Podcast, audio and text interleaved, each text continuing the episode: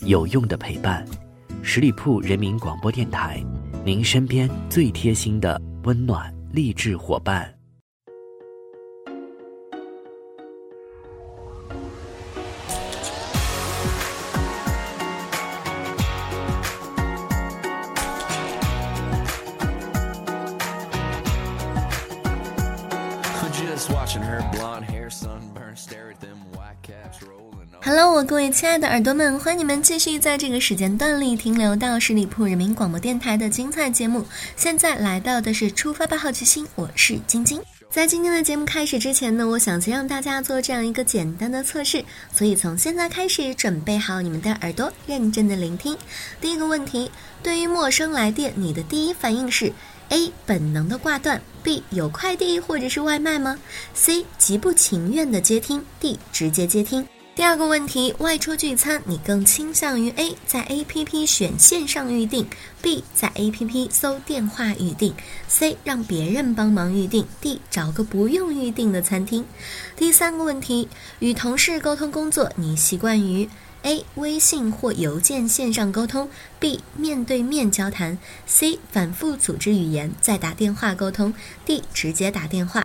第三个问题，你的最近通话多数是 A，除了快递外卖好像也没啥了；B，工作相关；C，家人朋友；D，谁也没有。第五个问题，什么时候你会把手机设成勿扰模式？A，希望可以永远勿扰；B，想静一静的时候；C，睡觉的时候；D，不设置。听完了以上五个问题，如果你的答案全部是 A，恐怕已经是电话恐惧症的晚期患者了。所以，我们今天的节目主题就是来一起聊一聊，你为什么越来越害怕打电话了。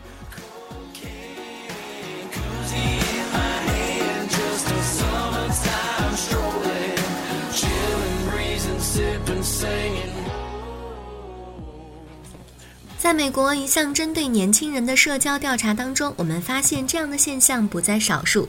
受访者当中有百分之三十五点六的人患有重度的电话恐惧症，他们听到手机铃声就会紧张不安；而没有电话恐惧症的人仅为百分之八点二。二零一七年通信业经济运行状况报告当中显示，二零一七年中国移动电话时长同比减少百分之七点四，呈断坡式下滑。其中九零后群体尤为突出，他们。几乎不使用手机中的电话功能，而移动数据的使用量却在成倍数的增长。我们深陷于社交网络之中，每一个人都是键盘高手，却不能够成为电话交流当中的主动方。我们有对外倾诉的欲望，却在即将拨通那一刻，还是最后摁掉了，选择了沉默。于是，不知道从什么时候开始，我们觉得电话是种负担了。为什么电话会让我们如此焦虑呢？线上沟通毫无障碍的我们，为什么却害怕了电话交？交流电话恐惧症究竟是怎么一回事呢？首先，我们来看看什么是电话恐惧。维基百科对电话恐惧的定义是：不愿意或者害怕接打电话。它本身并不是一种真的心理疾病，而是社交恐惧和社交焦虑的一种表现。正如其他恐惧症一样，对于电话交谈和相应困难的恐惧有各种各样的严重性。据报道称，一九九三年英国就已经有了超过二百五十万人患有电话恐惧症。那么，电话恐惧都有什么样的表现呢？简单来说，就是几乎不主动给别人打电话，看到。陌生来电，下意识选择不接；手机常年勿扰，听到手机铃声会忐忑不安，甚至产生幻听。不得不打电话的时候，需要做很久的心理建设和准备。电话过程当中也是极度紧张，不时的语塞。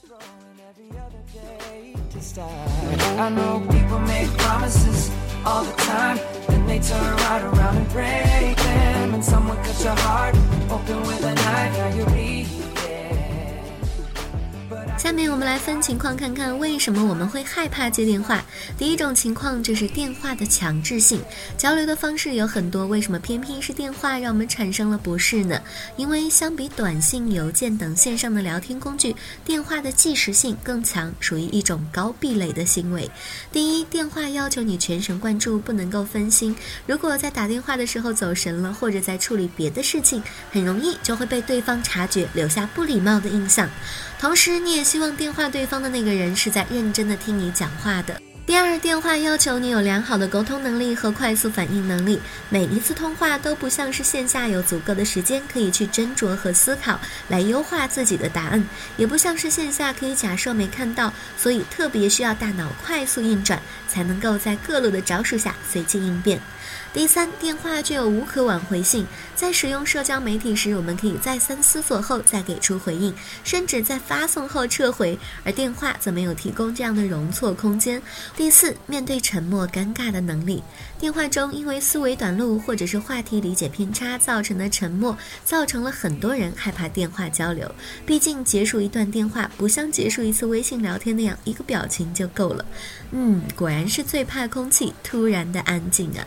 第二方面是害怕失去掌控感。屏幕交流的好处是，就算声音不好听，也不必自卑；即使对外表不自信，也可以用才华征服对方；就算对对方非常不满意，也可以通过发一个似是而非的表情含蓄表达。也就是说，个体对自己周边的事物有掌控感，这种掌控感又带来了社交生活的安全感。而直接的通话，我们的声音以及声音背后的情绪等等，就会轻而易举地暴露出来。再加上对方所传递的信息具有极高的不确定性，我们。也会在潜意识里做最坏的打算。举个例子，我们百分之七十的时间都花在线上沟通，已经习惯了这种应对自如的舒适区。一旦有个电话突然打来，大多数人的第一反应是发生了什么不好的事情？为什么他会给我打电话呢？第三个方面，信息社会中的容器人。中野木在《现代人的信息行为》一书当中就提到了容器人的概念。容器人是指为了摆脱孤独状态，希望与他人接触，但是这种接触只是容器外壁的碰撞。不能够深入对方的内部，容器人看似保持着非常好的社交网络，但其实并不愿意在人与人的关系当中倾注过多的真挚的情感。正如群体性孤独当中提到的，我们为了连接牺牲了对话，我们似乎在一起，但实际上自己在自己的气泡里。现代人的内心都是孤独的。在一项针对北上广都市白领心理健康状况的调查当中，半数以上的人表现出自我封闭、拒绝外界、过度侵入的状态。所以，我们不喜欢面对面的聊天或者电话等亲密的真实交往，而是尝试着以符号社交代替现实社交。对了，说白了，不是塑料姐妹花，而是数字化的友谊。fade.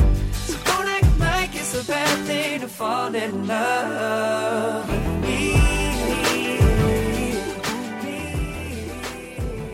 人际无能和社交冷淡。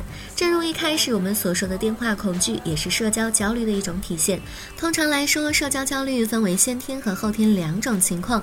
人际无能指的是先天性格不喜欢社交，他们大脑当中多巴胺释放比普通人更多，大脑皮层会产生更多的刺激，社交会让他们产生焦虑感，消耗身体能量，因此他们会尽可能的避免社交。而社交冷淡更多的是指因后天的外在的。影响逐渐轻视了我们同他人交往的欲望。美国独立民调机构皮尤研究中心的最新报告指出，二零一八年百分之五十九的用户表示放弃社交媒体并不难。一方面，纷繁的网络社交当中产生了大量无序的信息，加重了身在其中的人的焦虑感；另一方面，都市当中较大的工作压力让很多人无暇顾及无目的的社交，更加的珍惜私有的时间。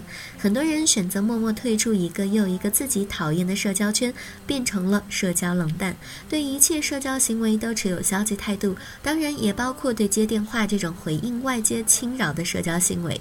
但是害怕接电话就一定得了社交焦虑症吗？其实并不是的。美国的精神障碍诊断与统计手册上规定，要被确诊为社交焦虑障碍，需要符合三个标准：第一，对社交情境有着显著或者强烈的焦虑；第二，主动回避让自己害怕的。社交情境，或是带着强烈的焦虑去忍受。第三，至少持续了六个月，并且真的导致了对工作、社交、生活等方面的显著损害。只要不是严重到了以上的程度，不喜欢接电话就不是得了病。只不过每个人对社交的理解不同，方式喜好也会不同。喜欢社交与不喜欢社交并没有对错之分，也并没有非黑即白的关系。所以不必为了自己为什么过度焦虑本身而焦虑，因为我们未必像自己。所想的那样需要社交，这个世界也未必需要那么多巧舌如簧的人。与人交往嘛，彼此舒服才是王道。好啦，以上就是今天节目的全部内容。再次感谢朋友们的认真聆听。如果你对我节目有什么好的意见建议，欢迎在下方留言，我看到的话呢，也会及时的回复大家。同时，还是要温馨的提示大家，继续来关注我们十里铺人民广播电台的微信公众号，每一天都会有精彩的内容分享给大家。好啦，我们下个周五再会吧，周末愉快，拜拜。